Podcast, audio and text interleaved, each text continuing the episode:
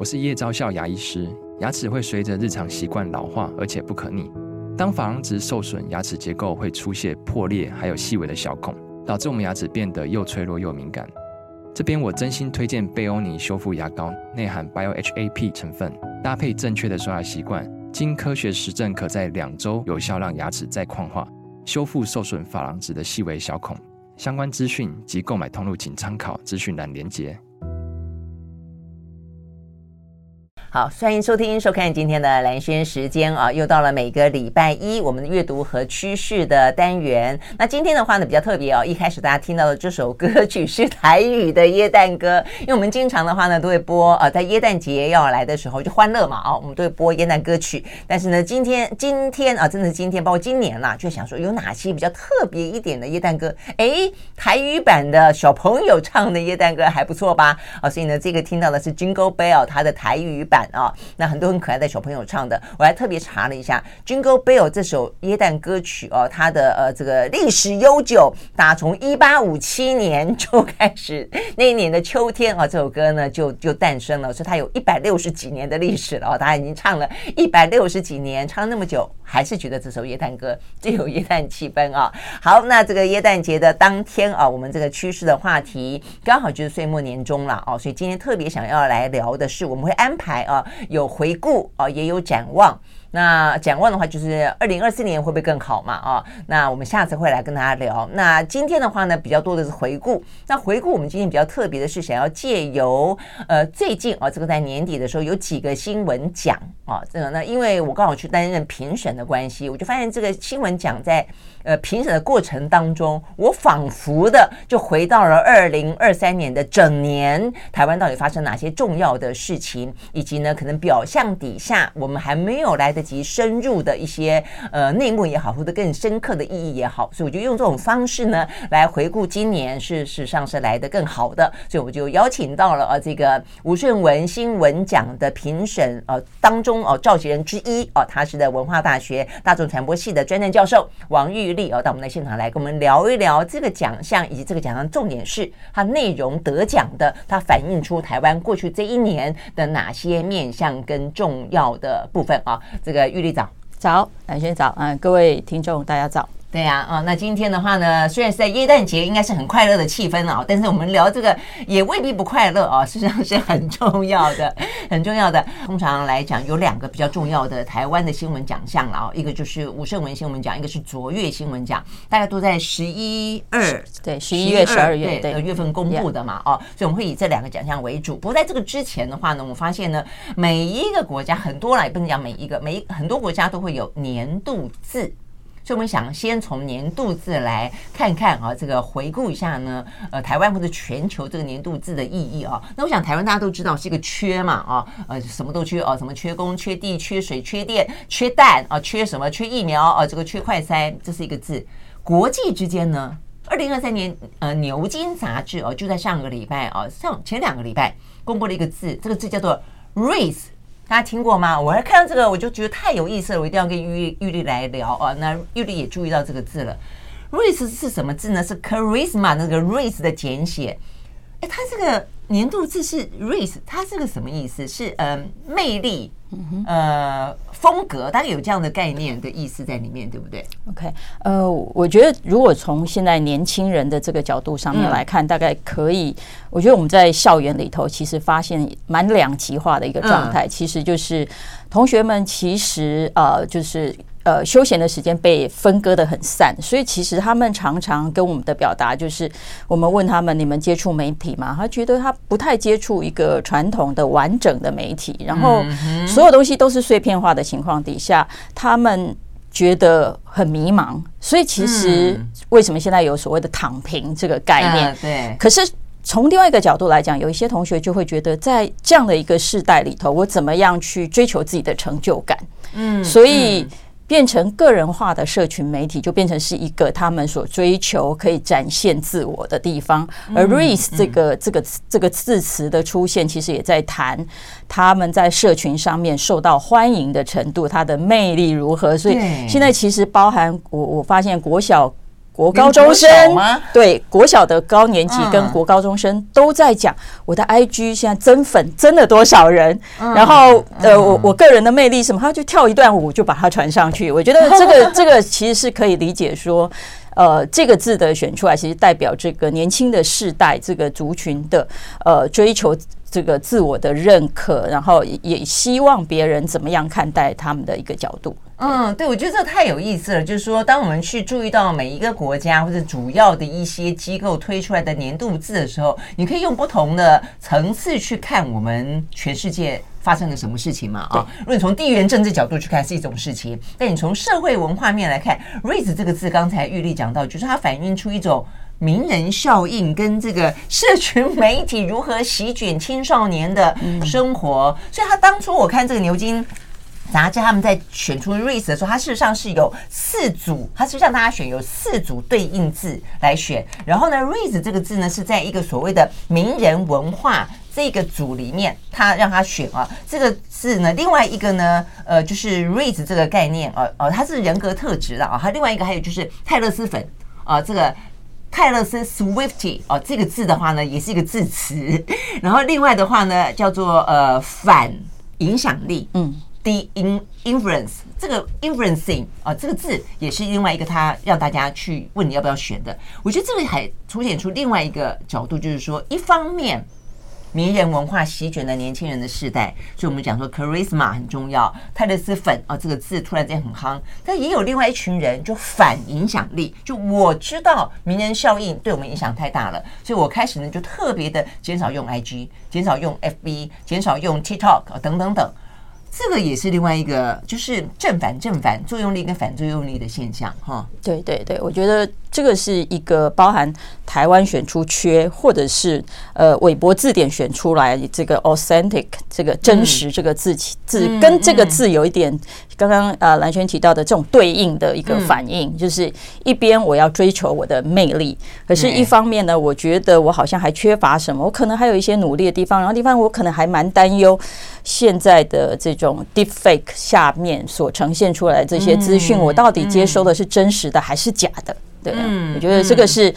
呃，从全世界各地，包含呃世界其他各个国家选出来的字词，我都觉得呃，从事这个社会观察，或者是我们在做行销传播，都可以好好关注这些事，这这这些呃字选出来，它背后所代表的意义。对啊，所以呢，你是属于哪一种呢？你是在过去这段时间很重视自己在社群媒体上面的魅力，所以跟上了这个 Race 的风潮。哎，这 Race 当初出来的时候是那个呃蜘蛛人，就是那个反校。日吧，那个男主角他在接受访问的时候说他，他说他自己缺乏 race，我也觉得，我觉得他比较对从历任的蜘蛛人里面，我真的觉得他。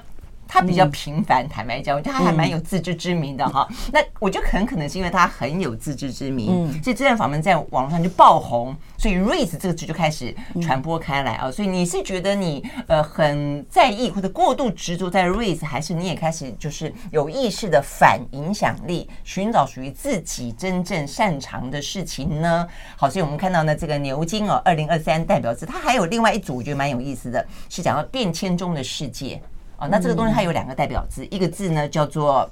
呃 heat dome，就是热穹，讲到就是像在整个的穹苍底下，那我们就像是一个大闷锅吧，这个概念，哎，里面我们的温度越来越高，越来越高，好，所以这个字，那另外一个是 prompt，这个字呢是 AI，我们就说 AI 呢，生成式 AI，未来最夯的一个工作就是提字师，嗯嗯，就 prompt。Prompter 哦，就是你以后呢，可能可以呃负责提示一些字，然后让这个 AI 去帮你作答。这也是另外一组，我觉得在过去这一年里面，也反映出来这个世界发生的事情。对，现在就是我们觉得 AI 帮可以帮我们做非常多的事，可是重点是下指令的人能不能下到很精准的指令，现在变成是一个呃另外一个专长，很需要要去呃这个这个呃，特别是呃已经在职场的年轻人可能会蛮焦虑的，因为他们在很后面来跟上 AI 的这个列车的时候，所以。呃，坊间这样的课程，或者是学校的，连老师们都要去进修，怎么样去教，或者是怎么样把这样的一个一个方式来来教给现在还在求学当中的同学。嗯对嗯嗯，对啊，好，所以这些的话，我们是先从二零二三哦，这个牛津字典选出来的字啊，就在过程当中显然都是很激烈的 PK 之后选出来一个 raise 啊，但是不代表其他字所反映出来的趋势跟现象不重要。好，所以我们休息再回来。那台湾呢？我们透过呢，我们刚刚讲到了，呃，我们光是看这个新闻讲的作品哦，看到眼珠子都快要掉出来了。很量很大哦，但是你我们后来我跟玉玉都发现说，在那么大的量当中，你会看得出来几个重点哦。这个重点很明显的就是过去台湾二零二三年所经历过的重要新闻事件，那是哪些呢？我们休息了，马上回来。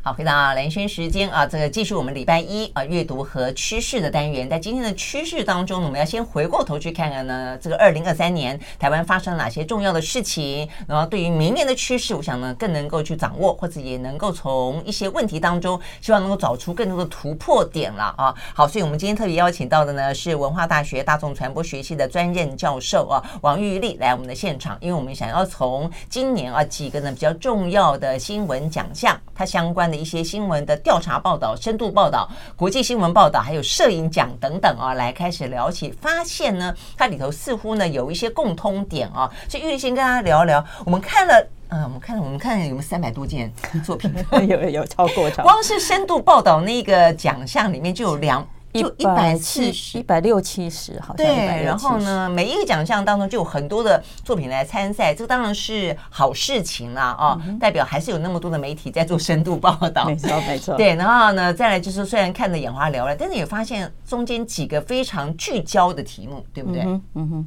对，呃，其实如果从呃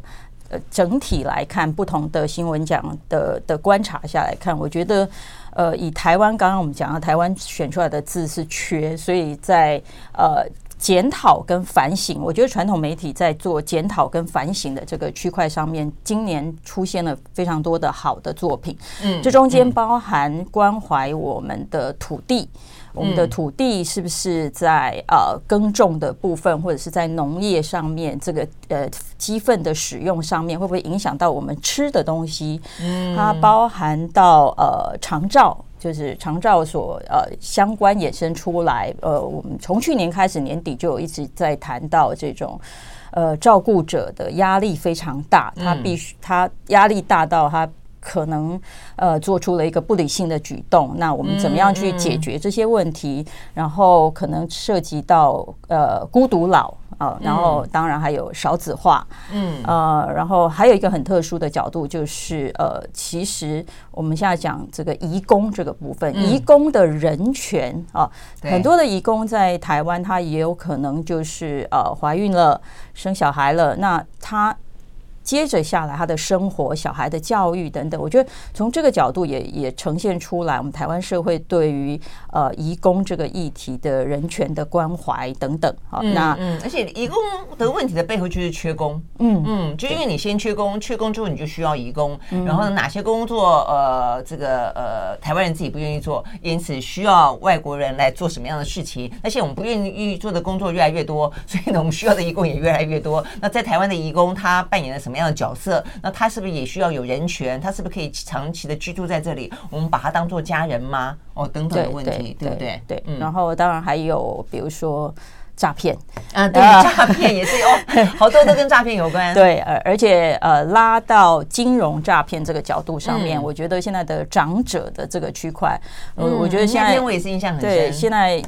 常常每次到一个餐厅，就说请扫，请扫 QR code。我常常一直在想，我九十岁的父亲，如果他白天一个人去吃饭的时候，他他怎么去处理？哎，对，我觉得这个，我觉得这个也是一个问题。那在金融的诈骗那个区块。对于这些比较呃长者的部分，善于使用科技，对，所以这边有点讲金融弱势，对，以及因为金融弱势，所以成为诈骗者下手的对象，对对对，对，我觉得这个都是就我们对于台湾社会的方方面面，从小少子化，all the way 到长者，然后从我们呃。嗯，我们吃东西所长出来的植物的这个土地，对国土的问题，环这边也也包括有环环保，然后包括什么大林浦的空屋，包括我们土地里面怎么样子有废弃物，在十二个小时之内被埋进呃台糖的土地。哦，那一篇我也是印象很深，对，呃，就是一个产业链。犯罪的产业链，嗯，这个也是国土，嗯。然后我印象也很深刻的是学生的作品，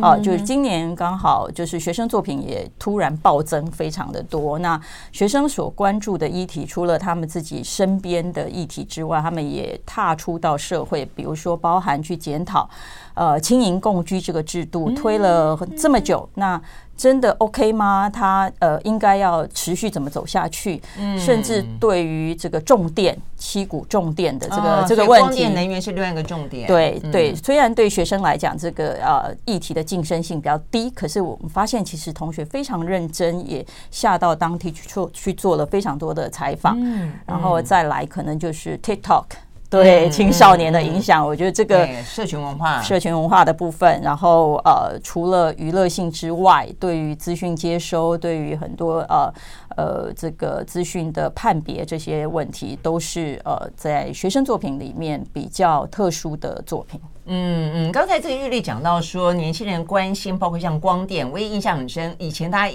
记不记得？呃，在区这一次有这个区段征收相关的话题也非常的多。在过去征收土地呢，最受年轻人关注就是就是呢当初的张啊张药房对不对？嗯嗯。苗栗大埔事件对不对？那个时候就是因为区段征收。那现在这个事情显然的并没有过去，而且呢更多地方啊这个被区段征收的更夸张。然后说什么有百分之七十被征收的地方，事实上呢它的空屋率都很高。所以就很矛盾，就是他被征收了去盖盖房子，但当地的空屋率本来就很高，那所以为什么要征收呢？而且征收有一部分的话呢，说三成都重新转卖出去。所以这个问题真的很大，都要从调查报道里面才看得出来说，哦，原来有这些事情啊。所以我觉得这个蛮有意思，我们待会回来再聊。就虽然这个玉立他是因为是呃大全系的教授，那我们是新闻人，天天在看新闻，但还有那么多对我们来说都算是漏网之鱼的调查报道跟深度报道啊。所以我觉得对大家来说，其实是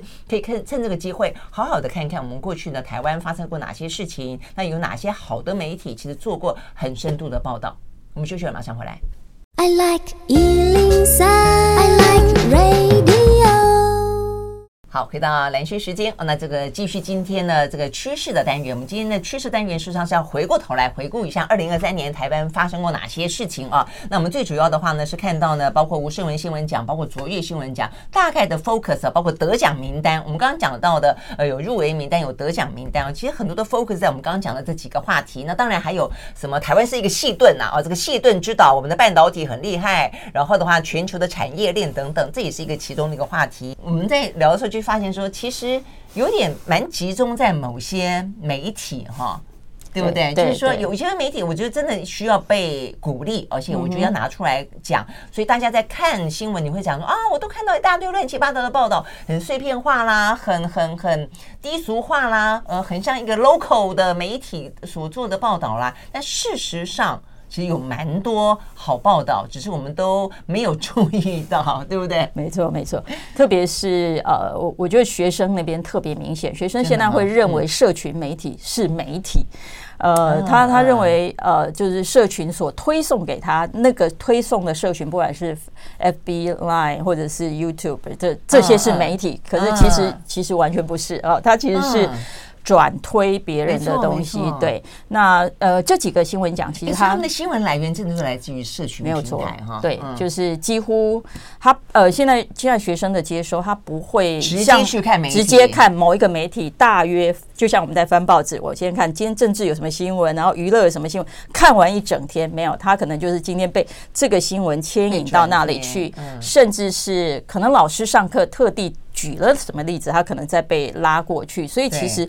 还是很碎片化。从某一个角度，只是说，呃，我包含一般民众也有可能也，我想可能不学媒体的这个一般民众，可能也跟我们那个新闻传播科系的新生的一二年级有点像，就是很难判断到底什么是媒体啊。嗯，那这几个报道奖其实主要在奖励专业媒体的这个表现，所以。呃，我们大概从过去传统媒体的耳熟能详，比如说《中国时报》、《中时报系》、《联合报》、呃，《自由时报》，然后呃，就是现在网媒里头有 ET Today 啊、呃，这些。在呃平面跟网络以及电视，大概电视我们可以了解到所有的二十四小时新闻台啊、呃，各个品牌。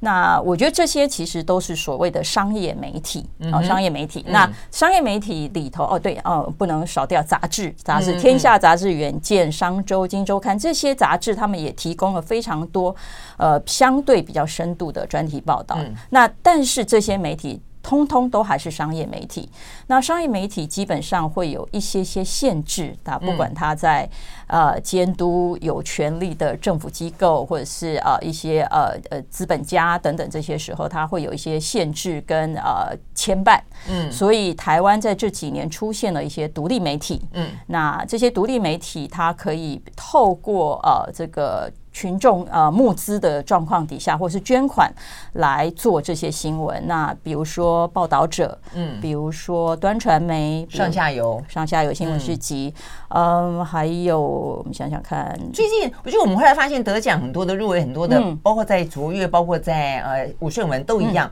嗯、呃，报道者很多，嗯，上下游很突出，嗯，呃，然后有个叫 Reader。它是一个对不对？是一个纯网媒。对，他们最近也这这一次有不少的作品，对他们用了非常多资料新闻学的东西。我觉得这有点是大数据。我们后来在在评审过程中还特别谈到。那另外端传媒，你刚刚讲端传媒也不错。端传媒实际上是一个香香港香港对不对？香港媒体对，但是他在落地中国大陆的时候被被被这个。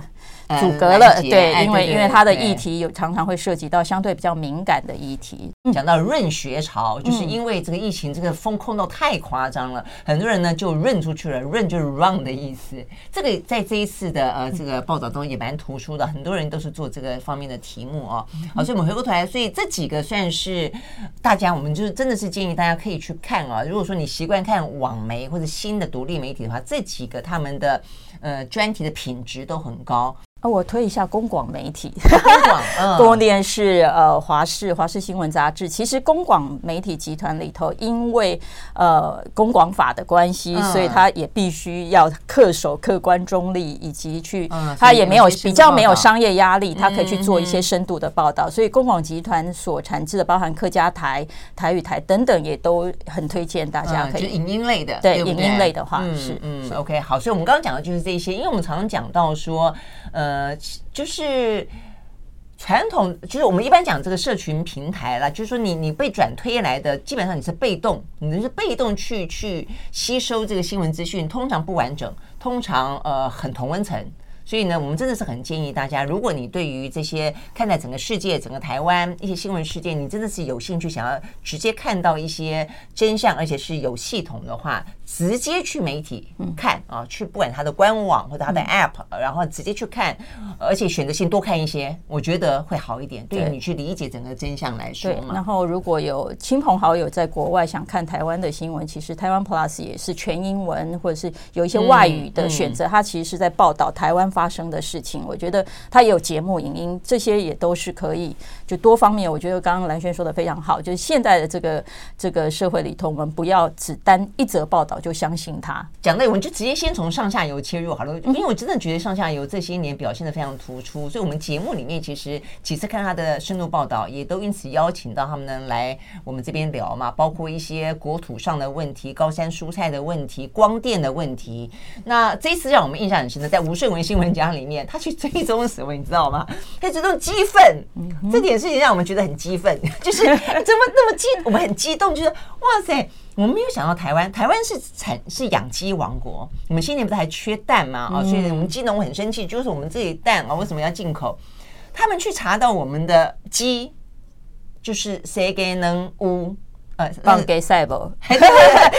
谁给能无放给赛博？好，对，那么多的鸡粪，你有没有想过他到底？怎么处理？对，哎，原来在他的调查报道中，这是一个大问题耶，鸡粪不能够直接当肥料，嗯，但是我们的这些鸡农因为都有点便宜行事，他就直接当肥料，直接当肥料之后会造成很多的后果，土地会被污染啊，里面有过多的重金属，然后哎，这个时候我也想问，那为什么我们的鸡的便便会有很多重金属？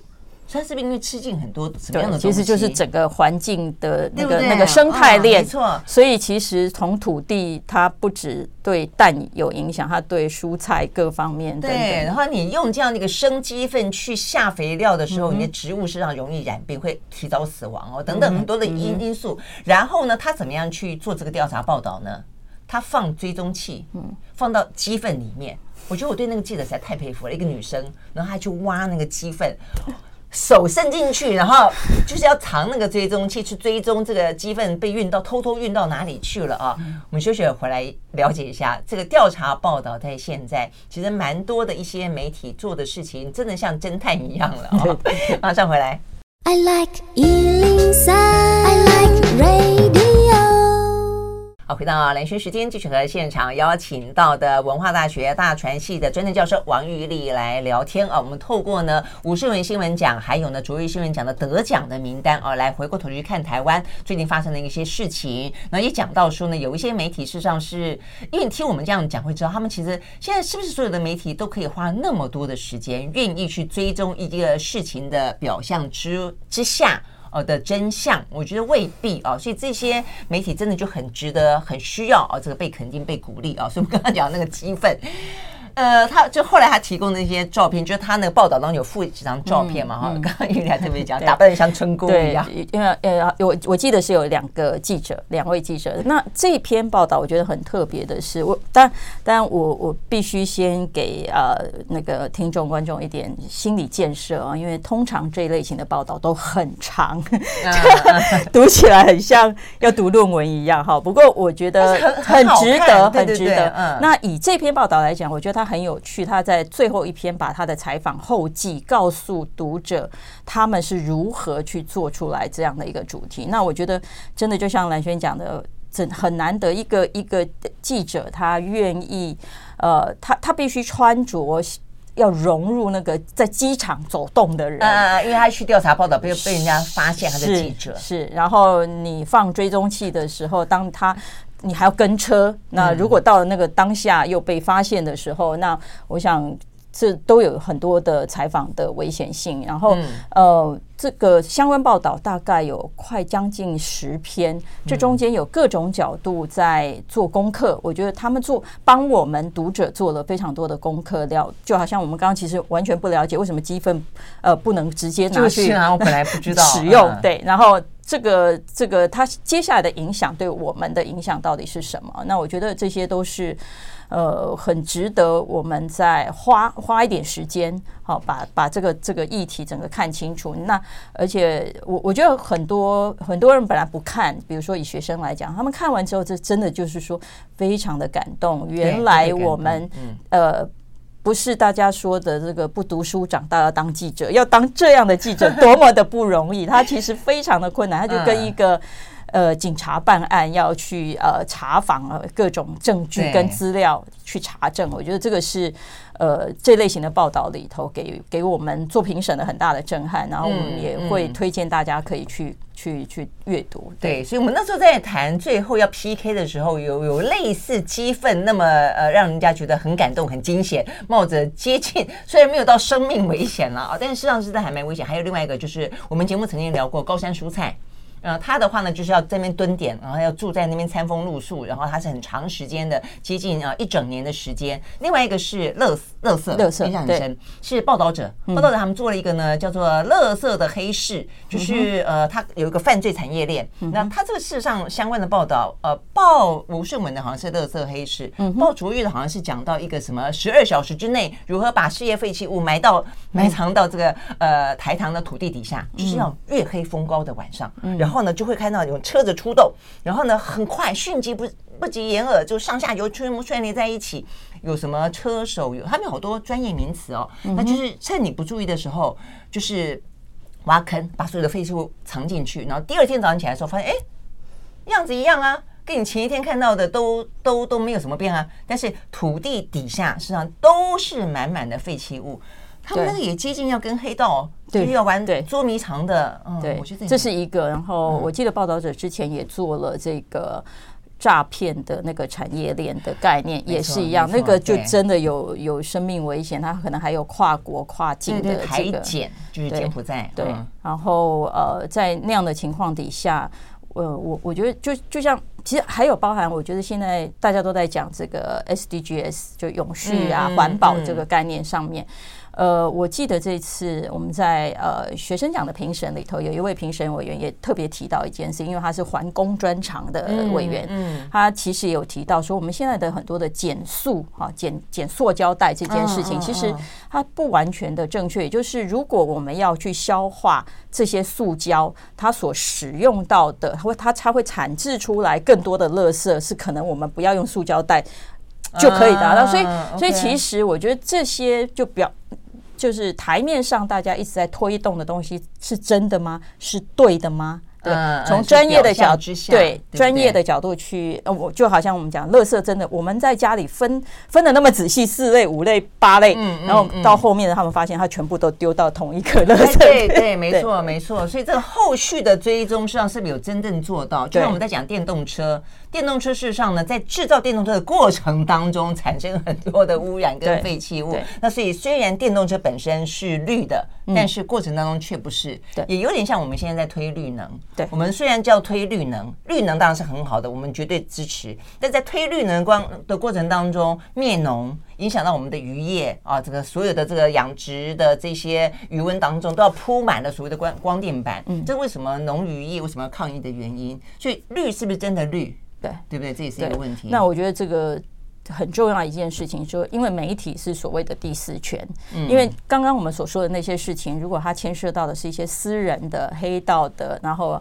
不法商人的利益，嗯，那我想他。除非变成犯罪，政府去抓他。对，嗯，那或者是如果刚刚我们所提到那些议题，可能牵涉到某一些政府部门的这个缺失，他应该改进。那这时候一定要有一个第四权这样的专业的媒体，能够把这些事情提出来，然后希望政府要去面对这些事情，处理这些问题。那这些是。具有新闻专业的媒体比较有能力去做到，比较没有办法像是现在的网红 YouTuber，我一个频道我就去什么地方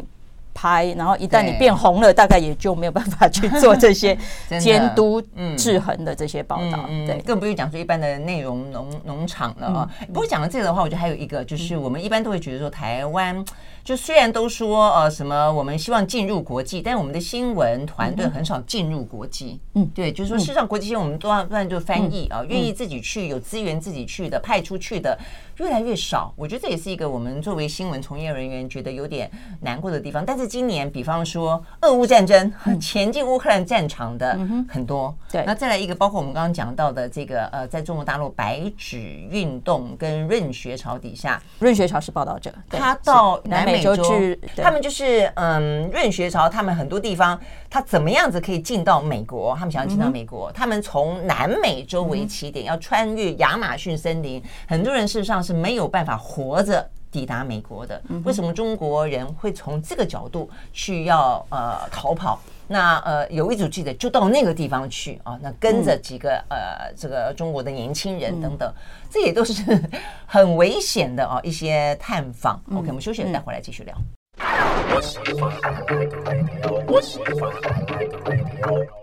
好，回到兰萱时间，继续和现场邀请到的文化大学大传系的专任教授王玉丽老师啊来聊天。我们聊的呢是透过呢，在今年有几个新闻奖当中的得奖名单，我们看到了啊，这个台湾过去发生的一些事情，就代表是大家，因为媒体基本上是去关注一些呢，大家觉得呃会关注的问题，或者他们觉得呃是对台湾来说是重要的事情。那当然还有一部分像我们刚刚讲到这个任学潮这个话题，它是呃去 focus 一些我们可能不曾。注意，或者我们没有到那么注意，他帮你把它拉到你的那个呃舞台的正中央给你看。润学潮是中间一个，实际上还有几个话题也是嘛？对，润学潮他把我们拉到巴拿马的边境，哎、对，这么危险的地方是他透过怎么样的中间商怎么过去等等，然后再来就是呃移工的这个生养的这个问题，他在高山上，记者跑到高山上，因为这些人他必须呃在他是逃跑移，对，他是逃跑，然后他